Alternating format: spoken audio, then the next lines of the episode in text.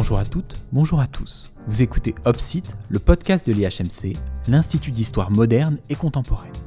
Aujourd'hui, nous avons le plaisir de recevoir Jean-Marie Le Gall, professeur d'histoire moderne à l'Université Paris 1 et spécialiste, entre autres, de l'histoire religieuse, politique et culturelle du XVe au XVIIe siècle.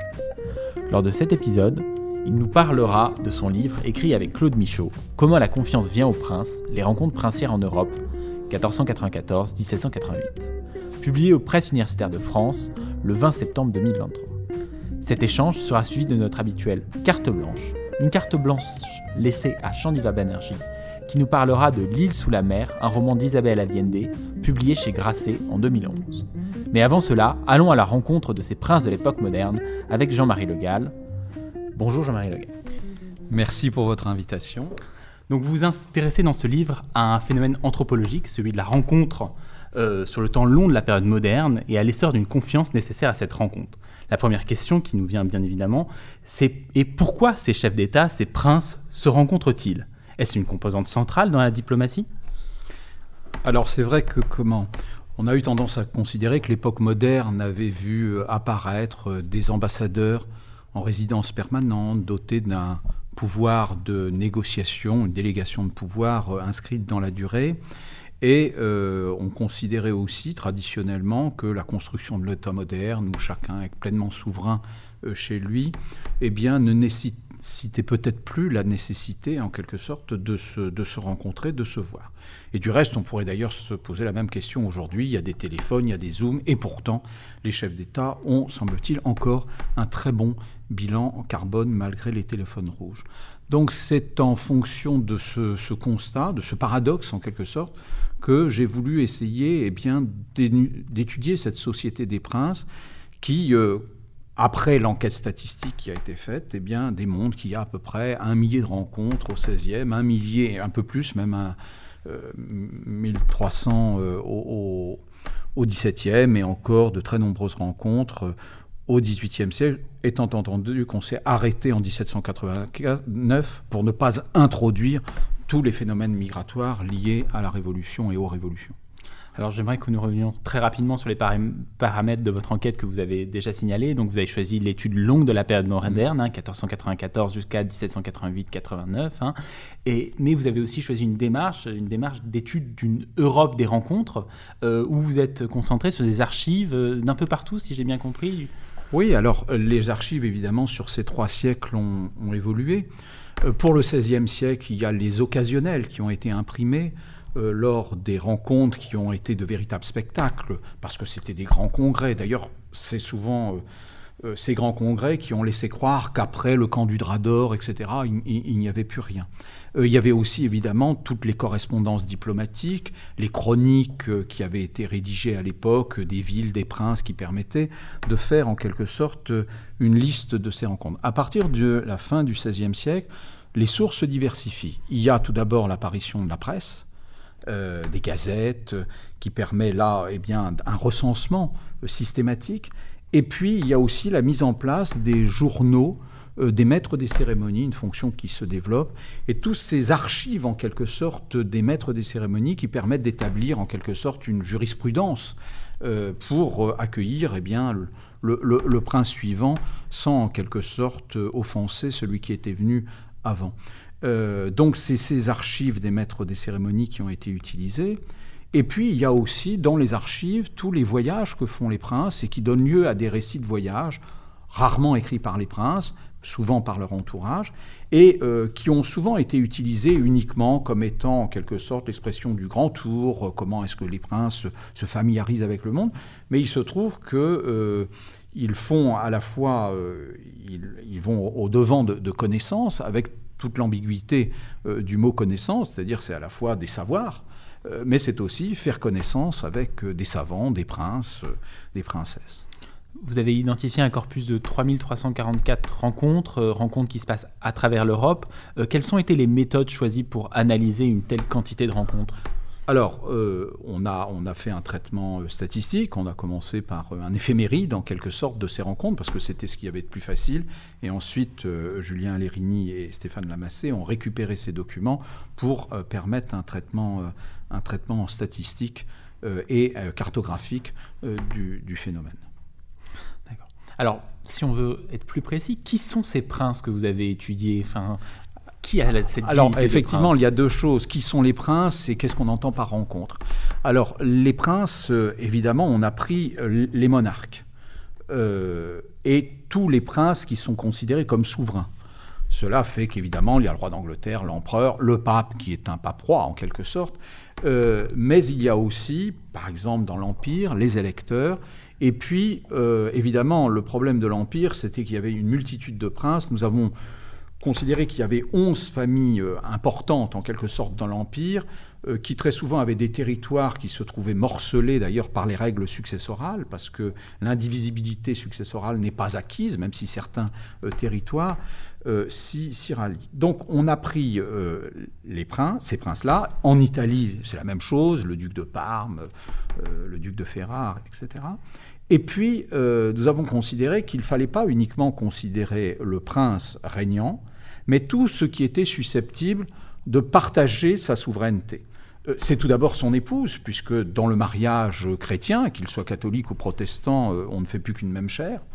Et puis d'autre part, c'était les enfants, dans la mesure où la loi salique qui exclut les femmes en France n'est pas une règle dans l'Europe et d'autre part parce que euh, donc les filles devaient être prises en compte, et les fils aussi parce qu'ils euh, ils sont en quelque sorte potentiellement détenteurs de la souveraineté.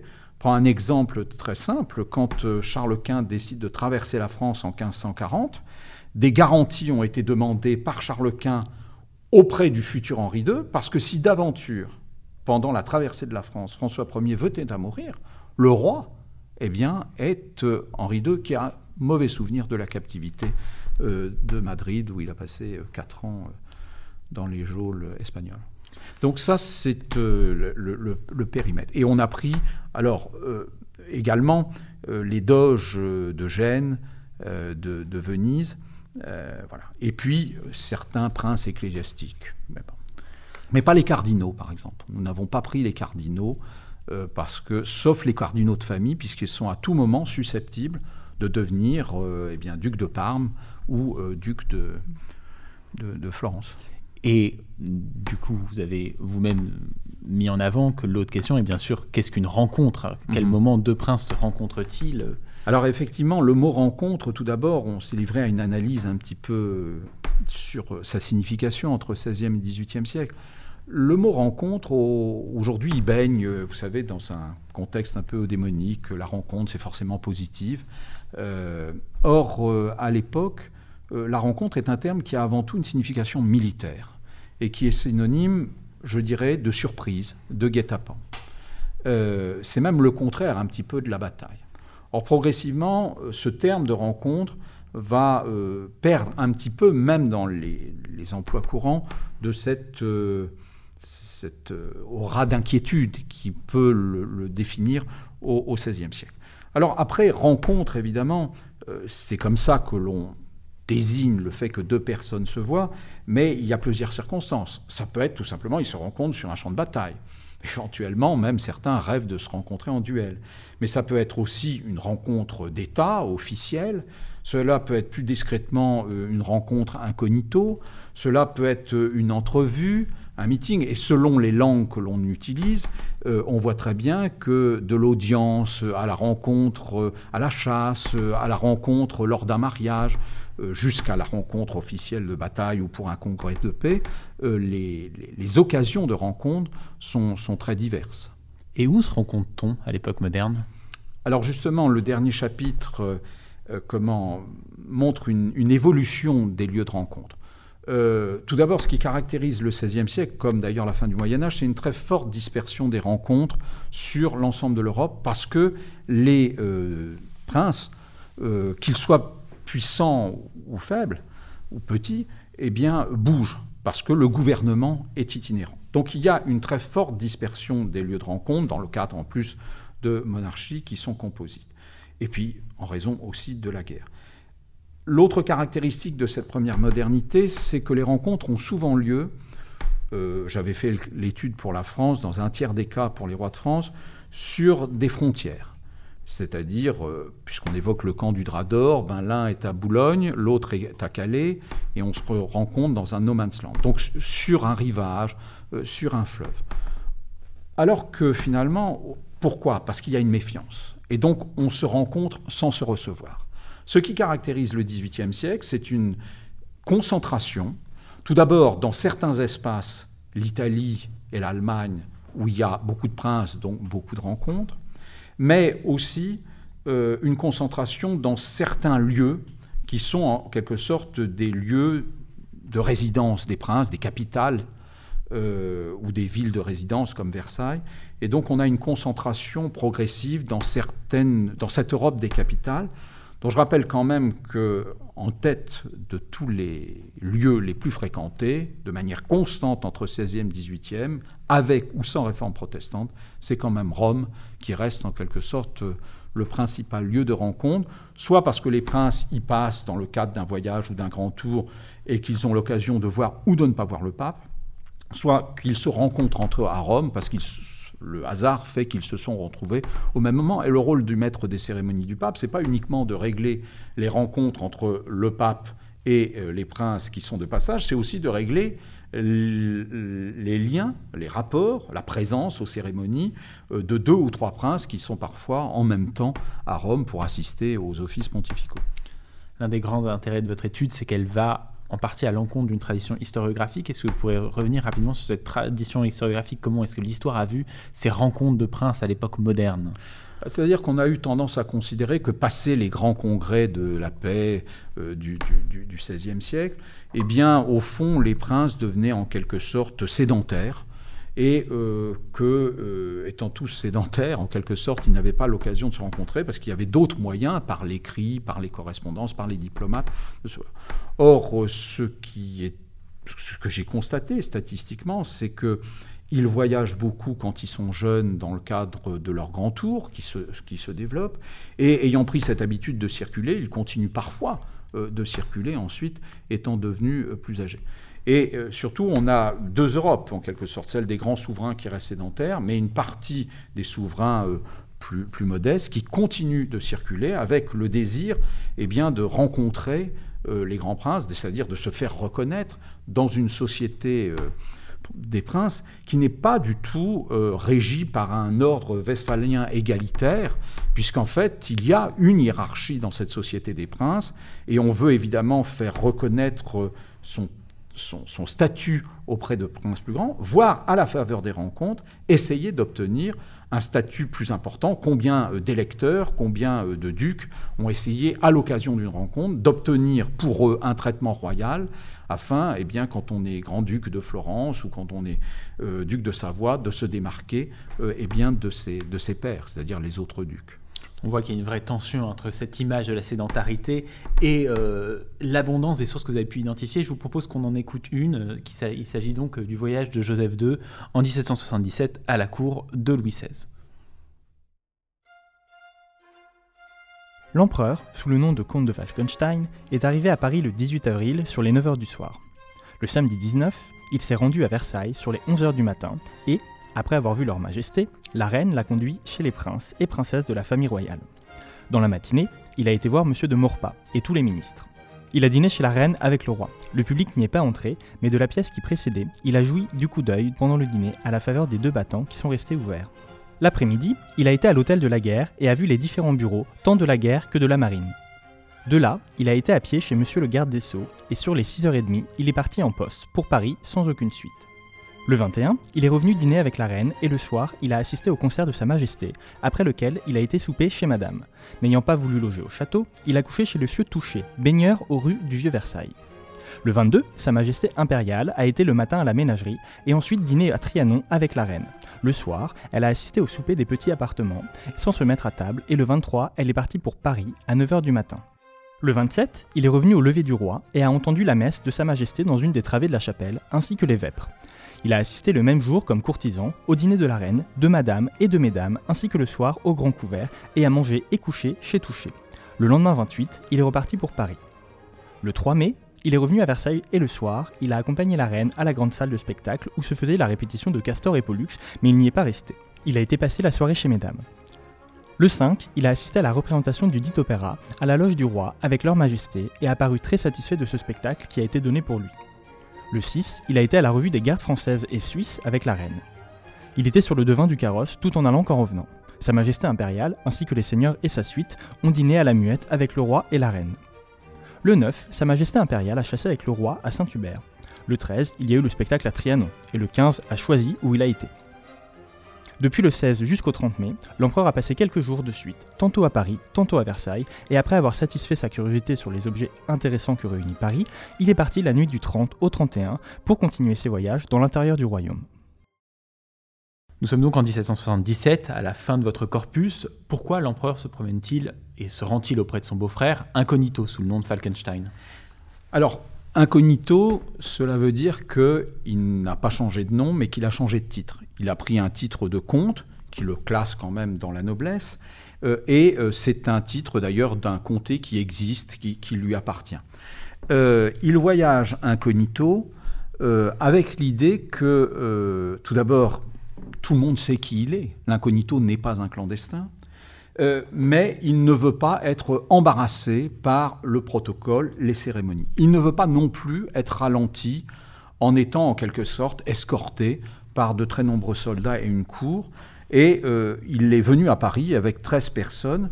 Et dans une certaine mesure, le développement du voyage incognito chez les princes à partir du XVIIe siècle témoigne de ce que la Société des princes eh bien, est désormais devenue une société de confiance et on n'a plus besoin, en quelque sorte, d'échanger des otages ou d'être largement escorté pour circuler en Europe. Une autre question qui nous vient évidemment, c'est pourquoi ne loge-t-il pas auprès de son beau-frère, à Versailles? Alors effectivement, pourquoi est-ce qu'il n'est pas logé à Versailles? Alors Versailles c'est grand, on pourrait penser que comme dans d'autres palais, euh, d'État en Europe, il y a un appartement qui est qui est prévu pour les visiteurs étrangers. C'est le cas à Ferrare, c'est le cas euh, au Palais Pitti. Euh, Versailles, il n'y a jamais eu d'appartement réservé aux, princes étrangers. Mais si d'aventure un prince doit y venir, malgré la crise du logement qui règne dans ces années-là, on proposerait à l'empereur de loger. C'est ce qui a été fait. S'il veut, il pourra euh, loger dans l'appartement de la duchesse de Duras. Mais il décline et il préfère être logé dans une auberge à Paris, chez un Allemand d'ailleurs. Pourquoi euh, les auberges? Tout d'abord parce que euh, l'auberge est située à Paris. Versailles, c'est loin. Et il préfère finalement faire les allers-retours parce que à Paris, il va pouvoir aller dans les salons, il va aller pouvoir visiter les hôpitaux, il va pouvoir en quelque sorte visiter les académies, alors que s'il est à Versailles, il est dans un milieu curial. Or, le prince étranger n'est rien à la cour. Il est à la cour, mais il n'est pas de la cour.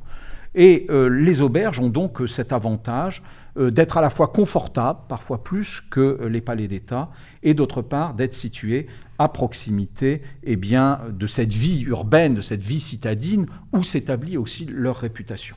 Alors il vient en quelque sorte à Versailles, euh, je ne sais plus trop combien de fois pendant son séjour, et d'ailleurs il refuse même quand il est à Versailles de dormir au palais, il préfère aller comme son frère quelques années auparavant chez le baigneur touché. Et on voit bien que dans la seconde moitié du XVIIe siècle et ensuite au XVIIIe siècle, cette espèce de confiance que les princes éprouvent entre eux, fait qu'ils n'éprouvent pas le besoin d'être logés à proximité. Il y a une espèce de discrétion, de fort privé en quelque sorte, qui est respectée. Alors, sur les activités euh, auxquelles il va s'adonner, on a l'impression de quelque chose d'assez peu sérieux. Hein. Il y a beaucoup de divertissement. Euh, ah oui, alors l'hospitalité, ça n'est pas que le gîte et le couvert. Hein. C'est aussi le fait de divertir. Après tout, partir en voyage, c'est être loin des siens.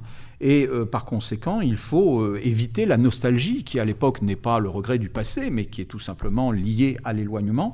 Alors on propose la chasse. Louis XVI propose de chasser avec l'empereur, qui n'aime pas trop la chasse, mais qui y participe parce que c'est quand même un moment d'intimité entre les princes.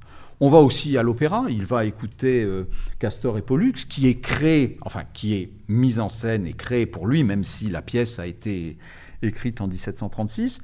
Il y a des soupers intimes avec la famille royale, des membres de la famille royale, le roi, la reine, euh, pas les grands banquets euh, du XVIe siècle, des soupers plus intimes, mais où éventuellement le public peut voir. Et puis il y a cette revue militaire. Vous avez vu que, comme quoi c'est assez sérieux, puisqu'il va voir les bureaux de la guerre, mais il y a aussi une revue militaire. Alors, au XVIIe siècle, les princes adoraient aller visiter les citadelles, voir les modèles réduits de citadelles, que ce soit à Turin ou à Paris. Là, euh, il participe à une revue militaire, il passe en revue les gardes suisses et les gardes françaises, et le duc de Croix note, dans, ou de Croix, je ne sais pas comment on dit, note c'est un grand changement dans les mœurs, car anciennement, les souverains n'osaient pas se livrer ainsi. Jadis, c'est eux qui venaient avec euh, leur armée pour être protégés. Désormais, c'est lui qui passe en revue euh, les troupes. Alors, ceci étant, voilà, c'est pas que du divertissement. Et à l'occasion de ces échanges, eh bien, comment il, il, discute parfois de choses sérieuses. Alors, il va discuter de choses sérieuses, mais il va surtout rencontrer beaucoup de personnes. Qui mm. rencontre-t-il lors de cette lors de ce voyage? il, il, est venu, rencontrer des hommes, pour faire connaissance avec ces hommes, à commencer par son beau-frère, qui a 23 ans, lui en a, je sais pas, euh, la trentaine passée, et euh, Marie-Thérèse, qui est la mère de Joseph et la mère de Marie-Antoinette, euh, a écrit à la reine qu'elle souhaitait que les deux princes fassent amitié. Alors c'est vrai qu'il y a eu un rapprochement entre la France et l'Autriche depuis 1756, mais faire amitié, c'est intéressant parce que l'amitié fait partie du vocabulaire politique, et là, en quelque sorte, on veut adosser l'amitié politique sur des liens fraternels, en quelque sorte. Et euh, il est appelé, d'ailleurs, euh, il s'appelle les deux princes. Rappelons que c'est la première fois depuis 1540 qu'un empereur met les pieds, en quelque sorte, en France. Alors, le duc de Croix dit qu'on n'a pas parlé affaires, sauf que l'on sait par d'autres sources qu'ils ont parlé de la Russie, ils ont parlé de la cour de Berlin, ils ont parlé de la cour de Bavière et de la succession de Bavière. Et puis, et puis on a aussi parlé de ce qui fait la société des princes, c'est-à-dire le mariage, faire des enfants. Et il semblerait que Joseph II ait expliqué euh, à euh, Louis XVI euh, bah, comment ça marchait et qu'il fallait peut-être pousser et décaloter. Mais il ne rencontre pas que son beau-frère. Il voit aussi sa sœur. Et ça, c'est intéressant parce que pendant longtemps, les princesses, lorsqu'elles quittaient leur famille, euh, allaient vivre chez leur époux selon le principe de virilocalité et souvent ne revoyaient pas en fait leur famille. Or, ce qui se développe au cours du XVIIe, XVIIIe siècle, c'est des rencontres familiales. Euh, pour, pour qui finalement la famille, ça n'est pas uniquement des alliances dynastiques pour généalogistes et puis après. C'est quelque chose de vécu et on a un essor en quelque sorte des rencontres entre les enfants et leurs parents et entre les frères et sœurs. Et notamment Joseph II n'a cessé de circuler en Europe pour voir euh, la reine de Naples, qui est sa sœur, Marie-Antoinette. Et Marie-Antoinette, d'ailleurs, va recevoir à Paris, à Versailles, euh, ses frères et sœurs. Alors c'est une visite en quelque sorte familiale. Il parle en allemand la première fois avec elle. Euh, il est un peu quand même le chef de famille. Il est plus âgé. Et il va d'ailleurs, Madame, c'est Madame de Campan qui dit bon bah à la fin la reine était un peu embarrassée parce qu'il lui reproche d'être parfois un peu trop coquette de dépenser trop pour ses toilettes et euh, en quelque sorte pour, et pour ses phares. Donc euh, euh, c'est à la fois quelqu'un qui observe, mais qui en même temps conseille. Et puis il va voir évidemment les ministres, et il va aussi jouer aux courtisans, c'est-à-dire essayer de voir comment fonctionne la cour de son beau-frère, le gouvernement de son beau-frère. On voit qu'il assiste au lever, au dîner, à la messe. Et donc c'est un peu en quelque sorte une espèce de, de voyage d'étude. Euh, voilà, on, veut voir comment fonctionnent les autres cours, les autres gouvernements, puisque euh, euh, bah, parce qu'il faut diriger quand même et qu'on ne peut pas diriger seul sans voir par soi-même. Il y a quand même cette idée dans les rencontres princières qu'il n'y a rien de tel que l'autopsie, c'est-à-dire le fait, ou l'autoptique, le fait de voir par soi-même, et pas uniquement par des rapports qui sont médiatisés par l'écrit, où on sait très bien qu'un ambassadeur, tout d'abord, a un point de vue subjectif, et que d'autre part, il peut être tenté d'écrire à son maître ce que celui-ci a envie d'entendre. Donc rien de tel que de constater par soi-même la psychologie de ses alter cette, forme de, familiarité entre les, deux monarques, cette proximité, est-ce que c'est quelque chose de courant à, l'époque moderne, cette, cette proximité, ou est-ce que c'est quelque chose vraiment lié à cette confiance qui est, qui est là au XVIIIe siècle? Ben, Je crois qu'à partir du XVIIe siècle, effectivement, euh, la société des princes est devenue une société euh, cosmopolite, euh, où les gens circulent, les princes circulent parce qu'ils sont désormais en confiance, L'hospitalité a été un moyen de créer la confiance. Le cérémonial, la courtoisie, euh, a été un autre moyen de créer cette confiance et de créer véritablement une cosmopolitesse. Mais ce que je montre aussi dans le livre, c'est que ce n'est pas parce que ces princes se rencontrent de plus en plus que les intérêts nationaux euh, et éventuellement les questions de guerre sont oubliés. Et au fond, on a tous en mémoire ces photos de la reine Victoria à Balmoral avec le roi d'Angleterre, le tsar, etc. Quelques années plus tard, ils vont se taper dessus. Et c'est pour ça qu'à un moment donné, j'ai fait euh, le constat que Valérie avait raison quand il disait que finalement, la guerre, c'est des gens qui ne se connaissent pas et qui se massacrent au profit de gens qui se fréquentent mais qui ne se massacrent pas.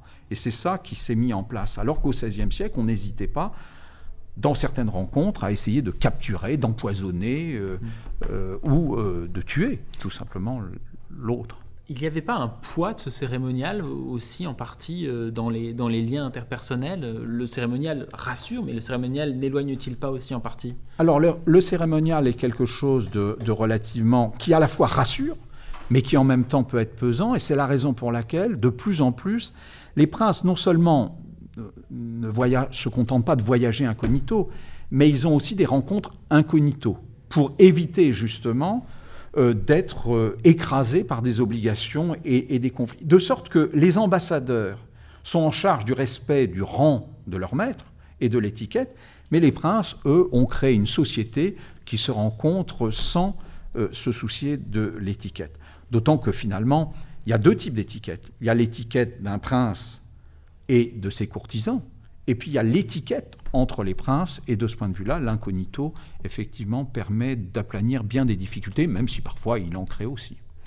Votre travail fait évidemment des liens avec la société contemporaine, notre actualité. Vous semblez avoir discuté avec des diplomates, des gens qui travaillent aujourd'hui dans les rencontres.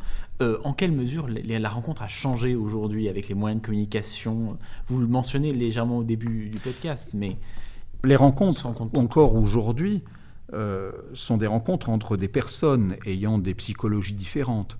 Euh, et par conséquent, c'est toujours euh, un risque. Je pense que recevoir Donald Trump à Paris n'est pas sans un certain nombre de choses trappes. Il faut éviter de déplaire, etc.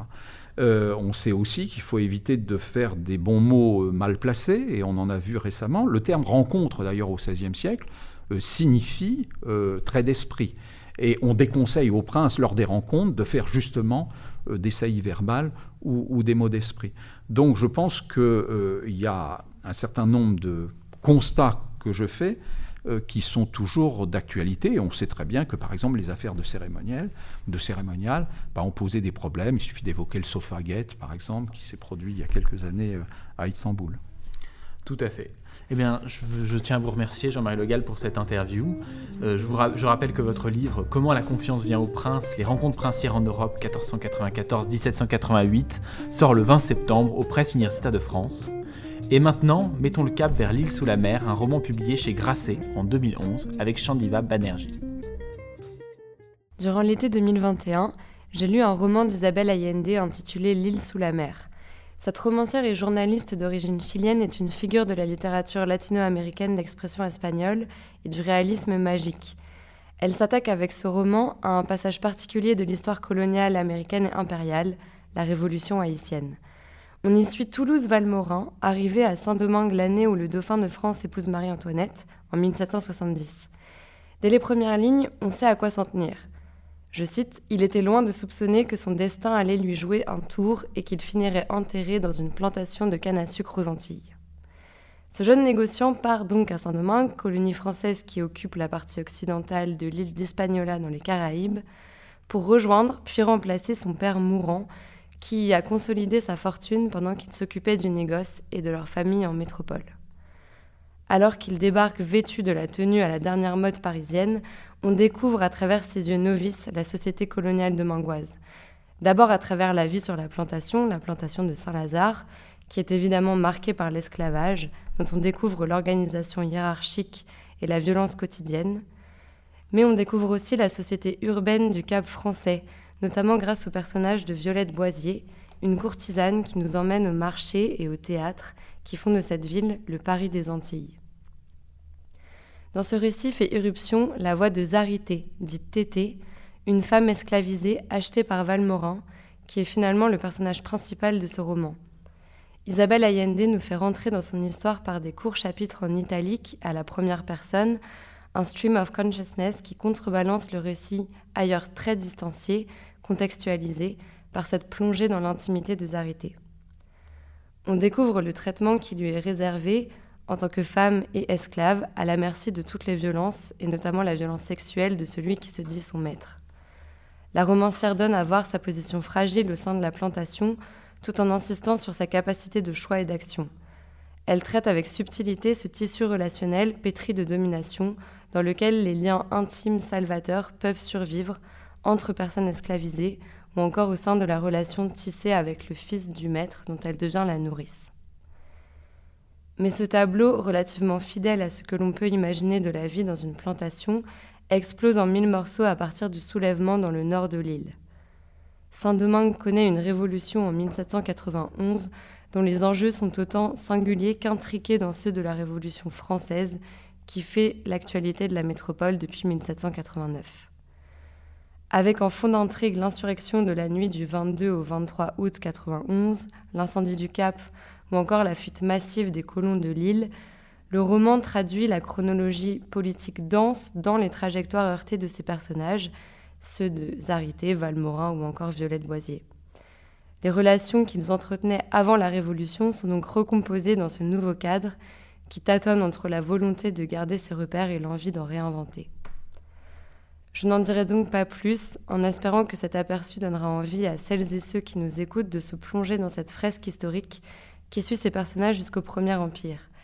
Ce roman propose ainsi une fenêtre incarnée et rythmée sur ce moment si particulier de l'histoire coloniale qui m'a personnellement beaucoup plu. Je tiens encore une fois à remercier Jean-Marie Le Gall et Chandiva Banerjee pour leur participation. Et surtout, merci à toutes et à tous d'avoir écouté Opsite, le podcast de l'IHMC. Cet épisode vous a été présenté par Antoine Bress, doctorant à l'IHMC. On se retrouve le mois prochain pour un nouvel épisode.